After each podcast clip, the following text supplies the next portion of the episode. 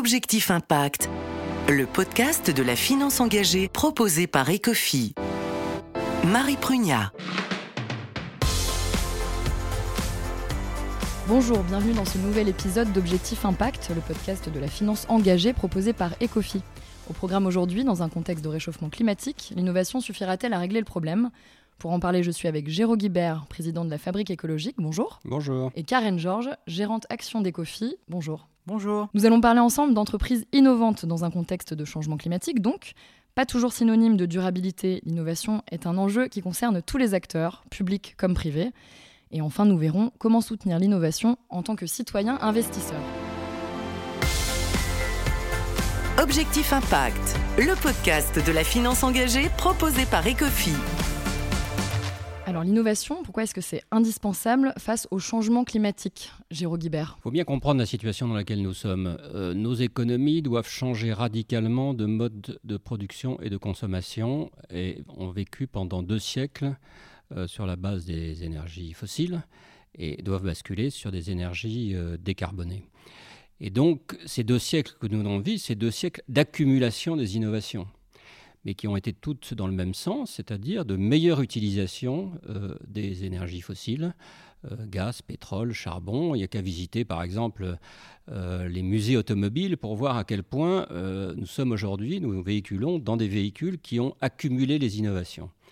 Et l'orientation doit être aujourd'hui radicalement différente, à 180 degrés, puisqu'elle doit être exclusivement, si on veut y arriver, au profit de la transition écologique et énergétique, c'est-à-dire que l'innovation, toutes les innovations, doivent être orientées, en tout cas doivent avoir ce souci prioritaire euh, de l'économie d'énergie fossile et de la substitution euh, d'énergie décarbonée par rapport à des énergies fossiles.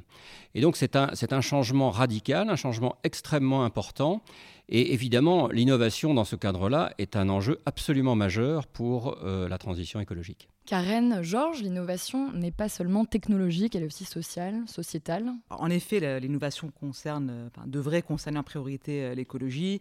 Euh, alors après, il y a d'autres domaines qui dépassent euh, le cadre de, l'environnement, qui sont aussi importants, comme la santé, par exemple. alors pour, pour, rejoindre le sujet de l'écologie, si on prend l'exemple de Veolia, euh, aujourd'hui, euh, il y a un gros problème de fuite d'eau dans les systèmes euh, français et il y a un gros problème, on va dire, de frein réglementaire ou administratif qui fait que les solutions innovantes qui existent ne sont pas adoptées. C'est la même chose pour une solution alternative qu'offre Veolia, qui est le biogaz, qui pourrait se substituer en partie au gaz russe. Alors ça, c'est un, volet, on va dire, administratif. Il y a aussi une volonté euh, de l'entreprise elle-même de préserver euh, sa matière première, on va dire, principale. Euh, comme le cas de Rémi Cointreau, donc le groupe essentiellement de cognac, qui progressivement, justement, a vocation à avoir des terrains, on va dire, durables. Aujourd'hui, ils en sont à 78%. Et donc, c'est vraiment l'objectif d'accroître euh, ce chiffre-là. Et si je peux prendre un dernier exemple, la Commission européenne a euh, à cœur de développer l'économie circulaire. Donc, il y a un plan d'action qui a été adopté c'est encore, euh, on va dire, poussif, mais en tout cas, l'objectif est là. Et donc là, il y, a, justement encore un, niveau de, progression qui est substantiel. Aujourd'hui, la tech produit plus de gaz à effet de serre que le domaine du transport aérien. Donc, il y a un vrai besoin de mise en place de politiques low-tech.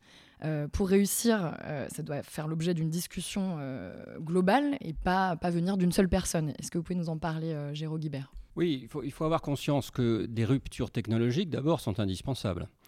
Par exemple, si vous arrivez à régler le problème du stockage de l'électricité à bas coût, vous allez bien voir les batteries de votre téléphone, l'autonomie des véhicules électriques, etc. Tout dépend assez largement de ça, y compris le développement sans difficulté des énergies renouvelables. Si vous arriviez un jour à développer ces stockages à bas coût, eh bien, vous auriez très largement fait avancer la transition écologique. Mais comme ça a été dit, euh, il y a nécessité aussi, évidemment, d'innovation sociale.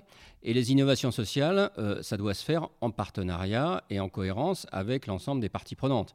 Par exemple, si vous avez envie, et je crois que c'est évidemment très utile, de développer massivement euh, les téléphones reconditionnés, il faut qu'ils deviennent à la mode. Et devenir à la mode, ce n'est pas simplement un changement technologique, c'est aussi un changement d'imaginaire, un changement de la façon dont vous concevez euh, l'achat euh, dans la société, et donc, ça exige en effet des réflexions et des actions assez différentes d'une seule logique technologique. Donc, on voit bien qu'il y a une interpénétration entre la logique technologique et la logique sociale. Ce qui est important, c'est de bien tenir les deux bouts de ficelle pour arriver à des solutions satisfaisantes. Et c'est dans ce cadre-là, évidemment, que la low-tech euh, a, son importance. Justement, les low-tech, c'est un enjeu public et privé? Alors, c'est un enjeu public et privé, bien entendu. Euh, ça ne s'oppose pas d'abord à la high-tech, parce que quand vous utilisez un vélo, un vélo électrique, vous avez des composants high-tech, donc c'est bien d'une cohérence de l'ensemble qu'il faut viser. Et je donne un seul exemple. Euh, le jour où vous aurez inventé, moi-même qui suis utilisateur de vélo, le jour où vous aurez inventé un vélo qui protège de la pluie, euh, au lieu euh, d'avoir à subir les assauts de, la pluie, eh bien, vous aurez fait avancer assez considérablement les trajets en vélo. Le jour où vous aurez inventé un petit véhicule électrique à très bas coût qui vous permette de faire sans problème les trajets domicile-travail, vous, aurez là aussi inventé des nouveaux domaines de mobilité. Et, tout ça, c'est des technologies qui exigent en effet ce pas des technologies qui exigent des matériaux supplémentaires, qui au contraire, c'est des technologies qui sont basées sur des économies de ressources. Et donc, il est important de développer à la fois la high-tech et la low-tech. Et il faut bien le dire que dans nos pays développés, on a un peu trop tendance sur l'innovation à raisonner sur la haute technologie uniquement.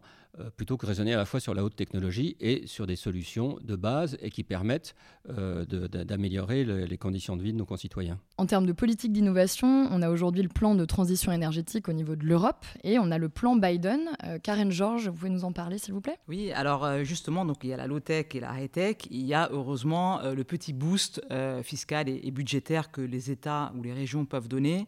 Donc le plan Biden, qui malheureusement a été quand même revu à la baisse, euh, qui a été adopté il y a quelques semaines, prévoit 370 euh, milliards de dollars, euh, notamment pour développer essentiellement la transition énergétique, avec par exemple un crédit d'impôt pour le solaire et des objectifs également sur les voitures électriques pour donc, tout le territoire américain. Euh, pour une fois, l'Europe est quand même plus ambitieuse. Donc, on avait le Green Deal euh, l'année dernière, qui a été revu à la hausse finalement avec la crise énergétique euh, pour donner le plan qui a appelé Repower EU, justement avec des objectifs encore plus ambitieux sur les renouvelables, notamment l'éolien et le solaire. Notre titre d'exemple, c'est 480 gigawatts qui sont prévus sur l'éolien et 420 sur le solaire d'ici 2030. Euh, avec aussi un plan séparé sur l'hydrogène vert. Euh, donc là, on voit qu'il y a une ambition qui est encore même plus importante euh, en Europe qu'aux États-Unis. Et c'est un vrai soutien, tout à fait. Est-ce que vous pouvez nous donner des exemples d'entreprises innovantes aussi alors, bah, ce matin, justement, il y a un groupe allemand qui s'appelle GEA Group, qui fait des équipements pour l'industrie agroalimentaire. ils ont développé des membranes, on va dire, spécifiques pour réduire l'utilisation d'eau pour le secteur des brasseurs, euh, notamment pour faire euh, de la bière sans alcool. Euh, donc ils l'ont présenté ce matin. Donc ça c'est un exemple. Donc voilà, donc pour produire de la bière, il y a beaucoup d'eau malheureusement, et donc eux réduisent de manière substantielle la consommation d'eau.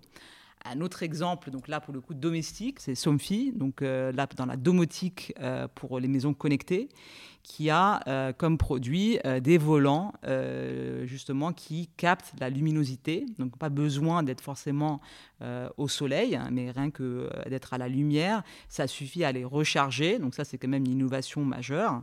Et pour donner un exemple qui n'est pas environnemental, EQS, e qui est un groupe allemand de software, a développé un software spécifique pour les lanceurs d'alerte une directive européenne a été adoptée sur le sujet, donc on appelle ça whistleblower, donc voilà, lanceur d'alerte en anglais, et donc euh, elle doit être transposée en loi euh, nationale dans plusieurs pays, et donc ils ont un software dédié euh, aux entreprises pour cette problématique-là. Il y a quelques secteurs qui doivent accélérer aussi, comme le BTP par exemple, sur l'innovation Exactement. Alors en général, les secteurs les plus en retard sur l'innovation, donc on, on, entend par ça le chiffre d'affaires dédié au budget IT, sont les secteurs dits traditionnels BTP, chimie, énergie, agroalimentaire.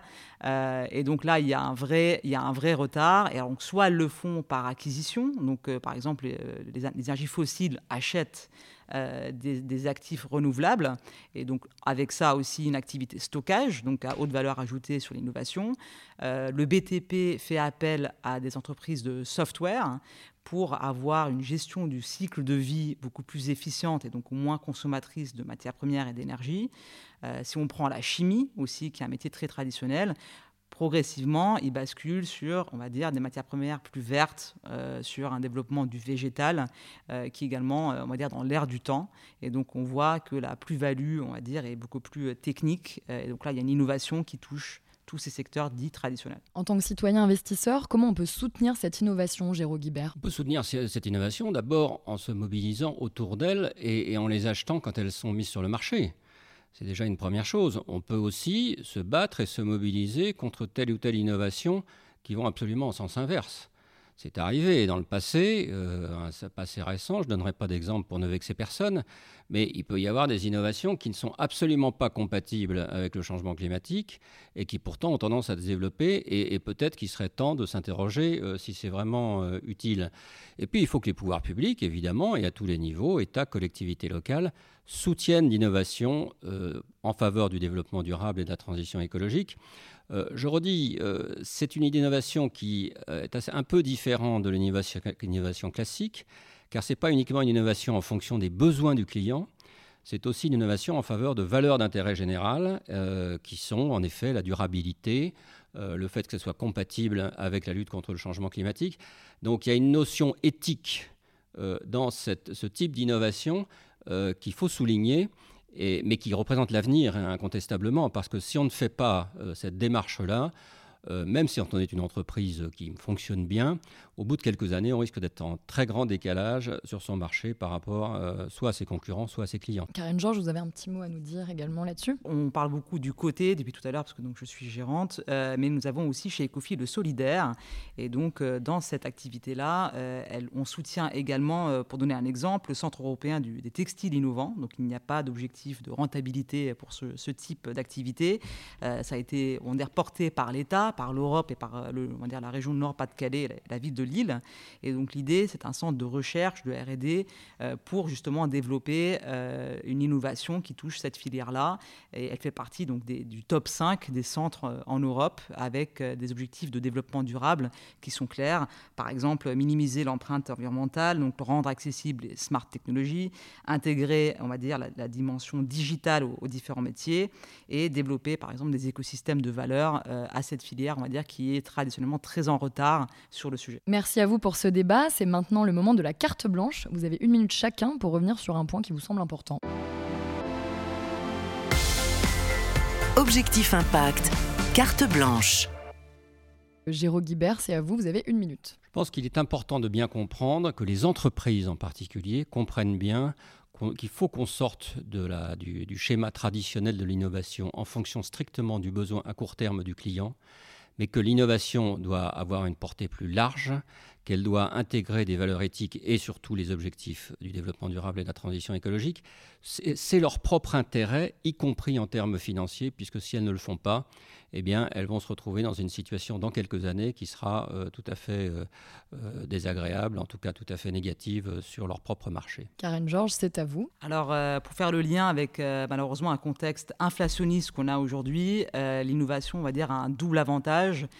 C'est de réduire les coûts en général et justement d'avoir un progrès ou social ou environnemental, lorsque bien sûr c'est l'objectif de l'innovation en question. Et donc, c'est une période exceptionnelle et justement unique pour pouvoir accélérer euh, l'innovation euh, pour avoir une transition énergétique euh, plus rapide et plus propre. C'est la fin de cet épisode d'Objectif Impact, le podcast de la finance engagée. Merci aux invités Karen Georges, gérante action chez Ecofi, et Géraud Guibert, président de la Fabrique écologique. À bientôt pour un nouvel épisode. Objectif Impact, le podcast de la finance engagée proposé par Ecofi.